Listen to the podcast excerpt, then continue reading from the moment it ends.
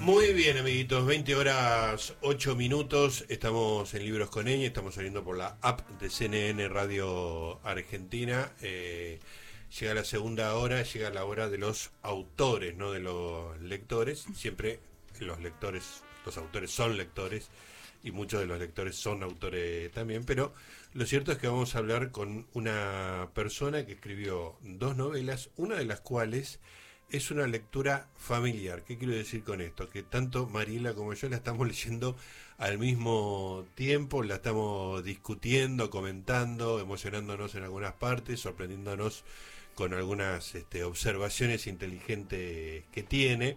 Se trata de una novela autobiográfica muy, aparentemente, ¿no? Muy fuertemente autobiográfica. Se llama El año en que debía morir.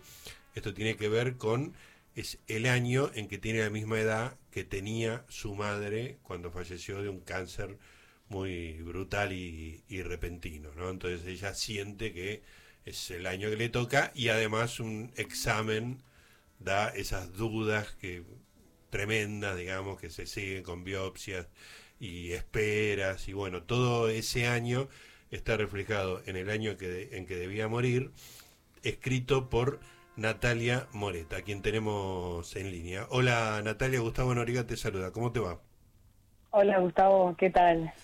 Muy bien, contento de estar eh, charlando con vos. Te decía, le estaba diciendo a la gente que lo estamos leyendo en pareja prácticamente, así que le dije a Mariela que, se sume acá a la charla porque... ¡Ay, qué bueno! Sí, Hola. sí. Hola. Ahí está. Eh, bueno, eh, hay una cosa, hay muchas cosas interesantes en el libro. El libro, uno piensa, uno cuando digo uno, digo yo, ¿no? Por supuesto. Arranca como muchos libros que uno ha leído en este tiempo, en esta época, que es este. Eh, soy madre, tengo, tengo que preparar la mochila, hablan, no me dejan hacer esto, el otro, este, y, y yo al principio digo, oh, esto no es para mí, esto, y de repente el libro te va envolviendo en un lugar de densidad y de observaciones muy importante, digamos, ¿no? Que te deja una sensación muy fuerte. Te quería preguntar, Natalia, si hay, hay un, una estructura deliberada de, de, tu parte o eso es lo que te salió. Eh, no, o sea, yo eh, lo trabajé con una el otro día hablando con, con un amigo le decía eso, me decía, y bueno, ¿y vos cómo te definirías? yo soy medio una talibana de la trama, ¿no? Para mí, eh, sí, o sea, no, no, no puedo, o sea, puedo empezar por una idea o por, por un disparador, que en este caso, como bien decías vos, tuvo que ver con hechos eh, de, de mi vida, eh, pero después yo necesito entender como el esqueleto oculto, ¿no? De lo que quiero contar. Tengo que encontrarlo, porque si no tengo esa, eh, como esos límites, no me siento contenida, ¿no? Entonces no, realmente, o sea, me resulta muy difícil poder avanzar, si puedo avanzar en cualquier dirección. Entonces para mí eh, la trama funciona especialmente eh, como una especie de, de, bastón, ¿no? Como una ayuda a darle forma eh, a mi trabajo y así, o sea, que eso me ayude a que yo pueda como decir o intentar transmitir lo que quiero transmitir de una forma eh, más efectiva, más poderosa, más clara, ¿no? Eh, entonces yo en el, en el libro pensé, trabajé bastante la trama. en un primer momento, en el 2020, ocurrió lo que ocurrió en mi vida, que fue, bueno, la biopsia, la coincidencia de la edad, ¿no? Todo ese descubrimiento que me aterró. Entonces yo ahí eh, escribí cosas, pero que no, no eran y no, no fueron después la novela. Claro. Y al año siguiente, ya más tranquila, ¿no? Como dice Quiroga, no escribir presa de la emoción fuerte, sino, o sea, intentando recobrarla, ¿no? Yo ya estaba afuera de esa angustia tan, tan profunda. Eh, volví al material y dije, bueno, acá tengo algo, yo sentía, pero tengo que contar una historia. Yo tenía, eh, o sea, no me gustan los libros que, no sé, como que están como desarmados, ¿no? Que uno siente que, que pueden ir hacia cualquier lugar y, yo me pregunto siempre, ¿y por qué tengo que seguir leyéndote? ¿No? Sí, o sea, y, siempre trato de escribir algo que a mí me gusta leer, ¿no? Es como que, bueno, al final uno es su, su, primer lector. ¿no? Claro. Eh, y a mí no me gustan los libros en, los que, o sea, desde bien al inicio no está clara la dirección. O sea, para mí siempre un libro tiene que plantear una pregunta. Eh, y, y, cuanto más potente y fuerte esa pregunta, mejor, porque eso te atrapa, ¿no? Y que un libro no me atrape para mí es como, bueno, fracasó el libro, no yo como lectora, ¿no? Eh, no es para mí. Entonces, o sea, perdón, no sé si me extendí, pero... No, no, está muy bien, eh, Natalia. Pero igualmente el libro, eh, entonces, hace como un juego que en tu caso está calculado de que no sabes para dónde vas. Eh, bueno, justamente, o sea, cuando yo eh, empecé, eh, o sea, a usar el material que había escrito en el 2020, que era un material más, te diría, como de diario íntimo. De hecho, bueno, algo que yo hice, que no aparece para nada en la novela, es yo estaba haciendo, empecé en el 2020, cuando estaba angustiada, a hacer una terapia por Zoom, porque viste que no podíamos salir. Claro, eso encima. pero cuando yo, o sea, yo tenía la intuición de que había algo ahí. Entonces yo empecé a grabar mis sesiones de terapia. Ah. Eh, sí, y ni, ni, bien terminaba, las desgrababa y lo dejaba como en un lugar, ¿no? Entonces, Escúchame, ¿esto era a sabiendas de, tu analista? No. no, no le dije, después sí le conté, ahora hace poco la fui a ver, le llevé un ejemplar, eh, pero no, no le dije, sí, y, y entonces hay, hay una, una parte que tiene que ver como con esta voz de la narradora que va preguntándose y buscando, que yo creo que apareció relacionado con ese material.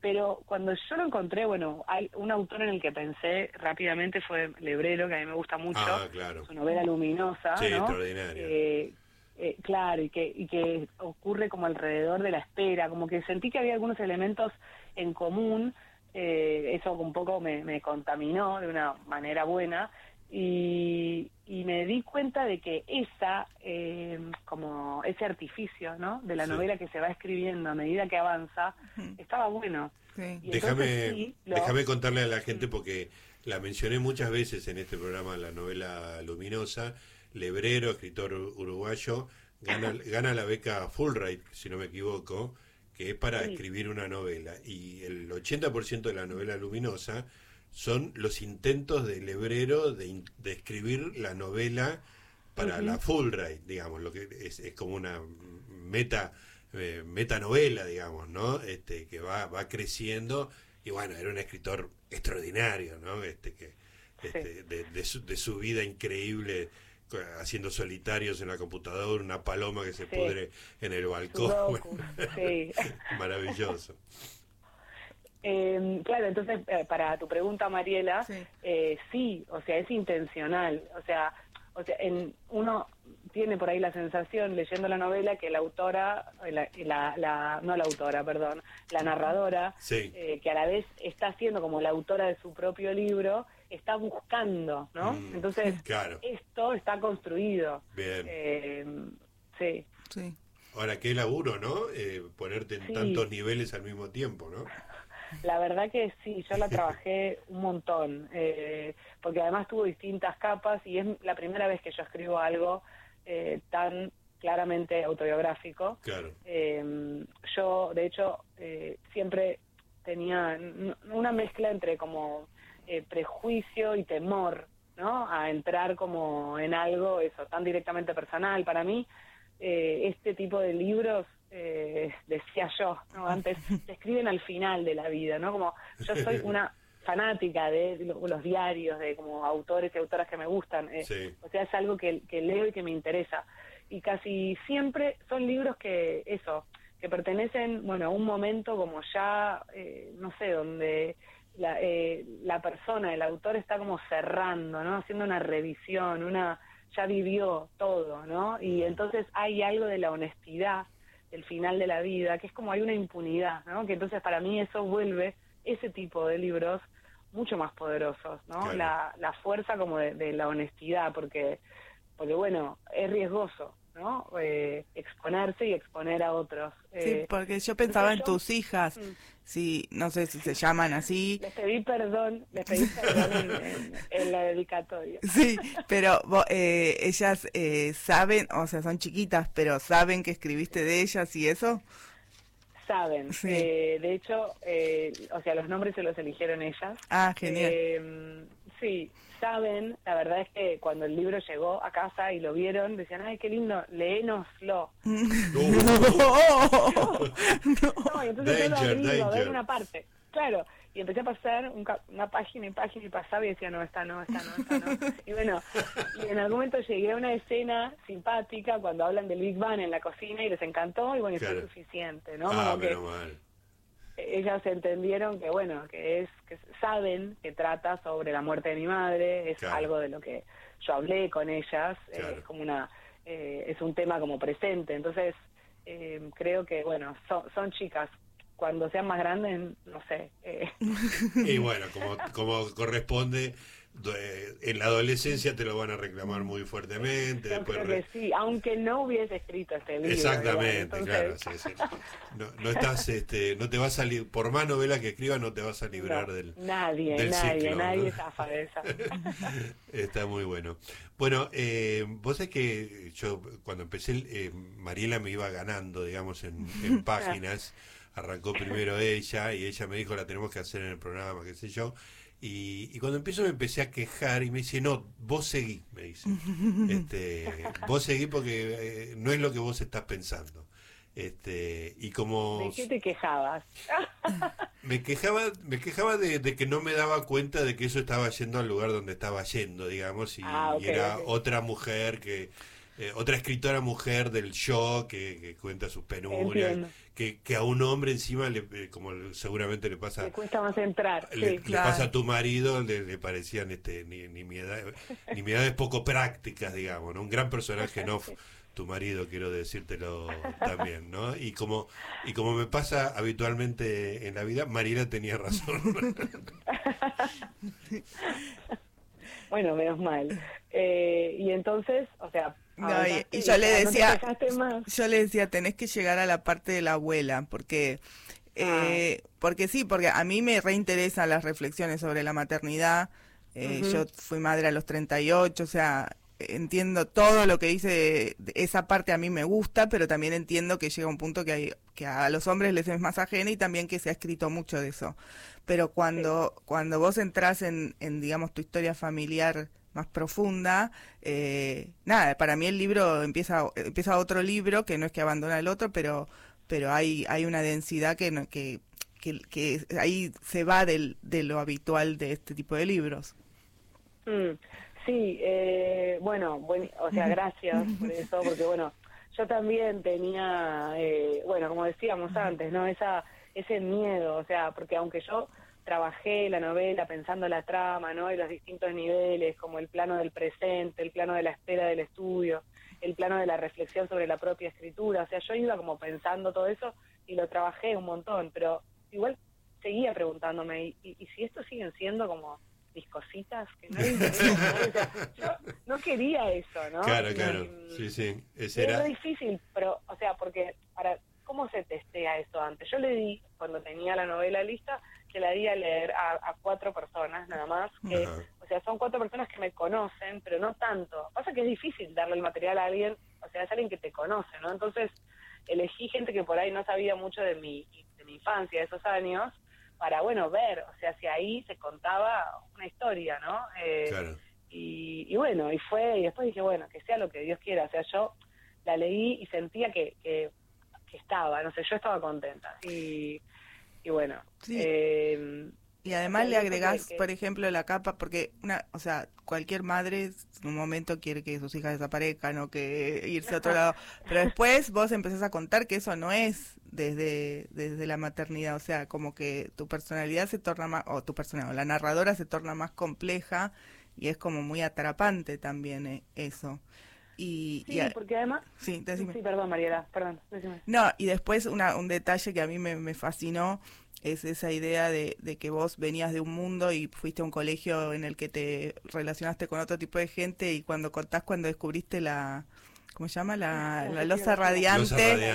O sea, bueno, nada, como que no es, o sea, muchos detalles de vida cotidiana, pero que, que no es solo ir a una casa con losa radiante, es conocer otra cosa. Lo que significa eso en tu vida, digamos, ¿no? Exacto, sí, fue como, eh, o sea, salir de como eso, el, recorrido eh, que, uno como debía hacer, ¿no? Y entonces un cruce de mundos eh, que para mí fue espectacular, o sea, porque yo siempre había sentido esta incomodidad, y bueno, también fue un poco producto de, eh, de, mi madre, ¿no? Que era como un bicho raro, realmente. Entonces, o sea, yo creo que, que a mí el, el libro también me sirvió para pensar temas, bueno, relacionados con los mandatos, ¿no? eh, el otro día una chica me preguntaba en una entrevista también si, si yo había escrito este libro pensando en los feminismos. Y, yo le decía que sentía que al revés, o sea, porque al final lo que la narradora se pregunta es, o sea, lo que ella intenta permitirse es tener un cierto disfrute en aquellos lugares, sobre todo la casa, la familia, la maternidad, que, que habían sido marcados desde su crianza como eh, sinónimo de fracaso absoluto. Claro, claro. La mujer Cárceles, sí Exacto, y entonces, o sea, yo decía, es como medio revisionista, ¿no? o sea, no es que no es feminista, pero tampoco lo es especialmente, o sea, hay algo de, como de preguntarse, o sea, más eh, relacionado realmente con el deseo propio, ¿no? Eh, sí, Que, bueno, o sea, que el final tiene que ver con eso, ¿no? Con, o sea, yo sé lo que me dijeron y ahora, o sea, ¿qué hago con todo esto, no? Eh, una vez superado ese umbral el umbral de los 42, ¿no? Eh, la, nueva pantalla.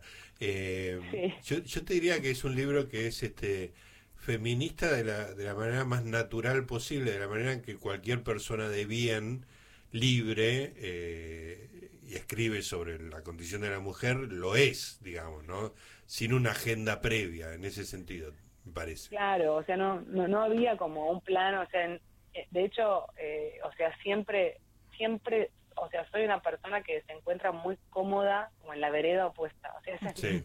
Ese es tu bio de, tu bio, de Twitter. Sí, exacto. Y, o sea, y soy así. O sea, y realmente, o sea, cada vez que estoy de acuerdo con alguien, no saben el rollo que me hago, porque es como que para mí, digo, ¿por, ¿por qué? O sea, acá hay algo mal, algo me está pasando, ¿no? Eh, me resulta mucho más fácil estar en desacuerdo, es como mi manera de entender, de pensar. Y, entonces en ningún momento había un plan de como bajar una línea, sino todo lo contrario, eh, de, justamente como intentar ver eh, algunas cosas de mi vida y de personajes de mi vida, mi mamá, mi abuela, ¿no? Desde, o sea, gracias al oficio de la literatura, ¿no? Que nos enseña que hay que darle a cada personaje su historia de vida. Bueno, eh, este corrimiento, ¿no? Ponerte en la perspectiva del otro personaje me sirvió a mí para entender a las personas de mi vida. Eso fue súper poderoso, la verdad. Impresionante. Y aparte, eh, a contracorriente de muchos feminismos, eh, el personaje de tu marido es una persona buena, amorosa, eh, que te dé, o sea, no, o sea, no, no es que lo, lo tenés que inventar, o sea, no, no son todos los hombres malos como están en las novelas últimamente. O sea, es un personaje que, claro, que es bueno y amoroso, pero así todo, no se enrosca tanto con la ausencia, ¿viste? En la, o sea, porque no es que es igual a él como como padre, ¿no? Él puede como dedicarse a su proyecto, por ahí no eso lo pone presente. Claro, y entonces, eh, o sea, en un sentido, aunque digo, o sea, sigue siendo bueno y amoroso, también es cierto que está atravesado por ahí de otra forma con la crianza, ¿no? Pero o sea, también esto, el otro día lo hablaba, me decían, bueno, porque vos pensás que el rol de los hombres, como que hay algo injusto en la, o sea, lo, digo, mira, yo, o sea, creo que no usé esa palabra en todas las novelas, porque intenté, o sea, no hablar de ni los hombres ni las mujeres, sino de, de mi protagonista y su marido, ¿no? Mm, como así son las cosas entre ellos y no son ni justas ni injustas, son son como son. Sí, sí, es el contrato que tienen ellos. Sí, además está en la cabeza, o sea, eh, vos lo decís claramente, o sea, no es un problema de, egoísmo, es un problema de que vos si estás haciendo una cosa querés hacer otra y eso es re femenino, o sea, no tiene que ver con los hombres. Yo creo que sí, que eso es más femenino eh, y tal vez tenga que ver, seguro, tiene que ver, acá viene como la socióloga, mm. con que bueno, o sea, históricamente, o sea, los roles, los géneros, o sea, la, la mujer como en la casa, ¿no? Bueno, obviamente, o sea, hay una historia detrás que o sea, fuimos educadas y criadas y aunque el mundo va cambiando, son procesos. Sí, pero además llevar a un bebé en tu... O sea, no, no hay nada que se eh, se equipare a tener un ser humano adentro y eso te marca, o sea, no hay no hay otro, o sea, yo siempre pongo el mismo ejemplo que en, American Idol en, un reality eh, uno estaba haciendo, o sea, el, papá de ese bebé estaba dando la, la prueba para American Idol y, el, y la mujer lo estaba pariendo y eran igual de padres, pero es así, no, no hay otra forma. No, estoy de acuerdo, es muy distinto, sí. Eh, me da curiosidad, eh, Natalia, te cuento porque ella no te lo va a decir, que Mariela también es socióloga este, y, no, no ejerce, digamos, no dejó la, academia y todo eso. Me, quería saber qué pasó con tu sociología. yo trabajé mucho tiempo en una consultora que hacíamos estudios de opinión eh, y la verdad es que por un tiempo estuvo bien, pero nunca, o sea, cuando yo estaba en la carrera, a mí me encantaba estudiar, o sea, cuanto más abstracto mejor, cuanto más lejos del mundo mejor, que bueno, tiene mucho que ver con la literatura, ¿no? Que para mí algo hermoso que tiene es que me lleva a otro mundo, ¿no? Como y, y en la carrera me pasaba lo mismo, eh, que nunca encontré como un lugar eh, como más aplicado, ¿no? Al trabajo de, de campo, ¿no? No me interesaba por ahí ni la ni trabajar, ni hacer trabajo social, ¿no? Y bueno, y cuando trabajaba en la consultora estaba especialmente haciendo como estadísticas, estudios cuant. Y bueno, y eso por, por un tiempo, varios años, me sirvió, fue un laburo que me permitió sobrellevar como necesidades económicas y que tuvo gratificaciones, pero todo el tiempo yo, o sea, siempre escribía y siempre sabía que había como otro deseo por ahí al que, bueno, en algún momento tal vez iba a tener que animarme. Y cuando mi vida económicamente más o menos se armó, mi hermano ya estaba más, no sé, como se fueron acomodando los eh, las piezas. Eh, un día, bueno, mi, mi, jefe, el que aparece ahí en el libro, es una persona muy importante en mi vida, él me mm. ayudó, yo cada vez iba, él me daba más y más beneficios en el trabajo y yo faltaba más y más, era como, él me sentí y me dijo, Nati, te voy a hacer un favor, te voy a despedir, vos no te vas a ir de acá. Y yo le dije, no, por favor, no, no, no. Me dice, sí, sí, estás despedida, me, me hizo todo, me dice, hace otra cosa. Y, y la verdad es que, o sea, fue una ayuda enorme porque me faltaba un poquito de, de coraje para pegar el salto. Y ahí más, claro. Claro, y ahí di el salto como primero caí en el periodismo, eh, como el periodismo cultural, que me re gustaba y bueno, y, y era tenía un ingreso, ¿no? Como que bueno, yo fui armándome algunos kioscos. Y, y eso fue hace, hace mucho ya. Eh, y desde ahí, bueno, nada, empecé como con los talleres, ¿no? A escribir guion, estudié guion. Y ahora, o sea, yo vivo de, de esto, que es lo que más me gusta y me siento muy afortunada. Sí, ¿y no, no estás queriendo ir a otro lado? Eh, no, o sea, sí estoy, eh, dejé un poco de, yo estaba dando muchos talleres, que, o sea, a mí me encanta, me encanta como la enseñanza, además, trabajar con otros, como en la escritura y ayudarlos a pensar sus textos, o sea, hay un, hay, o sea, ocupa mucho ancho de bancha, de, ancho de, banda por momentos, entonces es difícil tal vez combinar eso con la escritura propia, pero también eh, a mí me enriquece un montón, me encanta el trabajo de taller, realmente siento que es un espacio que ayuda como al, que, al que quiere escribir. A mí me ayudó en su momento eh, y, me encanta, pero en el año de la pandemia también, por algún motivo, eh, las personas por ahí que se encontraron con más tiempo o en su casa y tenían como esto pendiente, bueno, mucha gente se puso a escribir. Entonces, yo tenía, creo que a todos nos pasó, los que los que damos talleres, un montón de grupos de alumnos, muchísimo trabajo. mercado apareció, Sí, Sí, y un poco me quemé, que me vino bien. Y entonces ahora, o sea, dejé gran parte de los grupos y solo estoy trabajando algunos proyectos puntuales de novela y de guion. Como que, bueno, eh, achiqué un poco para ver si me puedo dejar más tiempo libre para que no pasen 10 años hasta la próxima novela. Y bueno y, terminarla antes no ese es como el, el plan para el año que viene.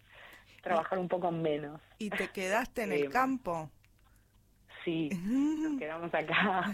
Em, eso, eso fue increíble. O sea, a mí em, me, siempre tenía esta fantasía, pero la verdad es que era, si no ocurría la pandemia, qué sé yo, yo creo que nunca íbamos a pasar a trabajar y a estudiar de esta forma, como a la distancia, como es ahora, que es re normal, a nadie se le ocurre Ir, ¿no? para atrás con esto. Bueno, de eh, hecho, esta entrevista hubiera sido en el piso, que a veces no puede, no puede, ahora se normalizó eso y la verdad que te, te da una flexibilidad que no tenía, digamos, ¿no? Es maravilloso y para algunos, o sea, algunos trabajos por ahí no, no permiten este cambio, pero el, el mío, el tuyo, el, el nuestro, sí, ¿no? Y entonces eso eh, es como lo, lo, que permitió que pudiéramos hacer esta movida y nuestras hijas son chicas además que es una edad porque por ahí un adolescente lo tirás al medio del campo y, te acuchilla no no sé. Pero estas todavía tienen plasticidad digamos para adaptarse. Sí no y son felices acá como que les gusta esta vida y a mí me gusta mucho estar lejos y sola y, tranquila. Eh, y bueno nada estamos acá eh, no sé por cuánto tiempo Em, pero pero nada, eh, llegó para quedarse ese cambio. Buenísimo. Bueno, Natalia, déjame contarte una sola cosa. Tenés un montón de observaciones en la, en la novela que la fuimos comentando con, con Mariela y frases y citas de algunos escritores, como la de Stephen King, de que hay que escribir en un lugar incómodo. O sea, está lleno de cosas eh, es, como un libro muy subrayado, creo que Joana D'Alessio decía eso, ¿no? que era este, un, libro muy, este, muy para subrayar y tener un montón de cosas anotadas. De todas esas, este, hubo una que me, me pegó muy fuerte eh, y justa muy especialmente porque estábamos leyendo el libro con Marila así medio en pareja, en, en paralelo, este, que contás un, un chiste interno de tu pareja y decir que, que el humor es muy importante, que el, matrimonio o es una comedia o es una tragedia, otra cosa no hay. Este, y como y como mi matrimonio es una comedia feliz, este no, nos pegó muy, fuerte eso y nos hizo sonreír este cómplices, digamos.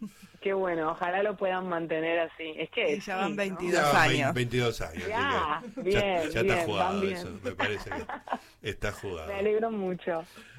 Bueno, Natalia, un placer eh, charlar con vos y, tu novela. Igualmente.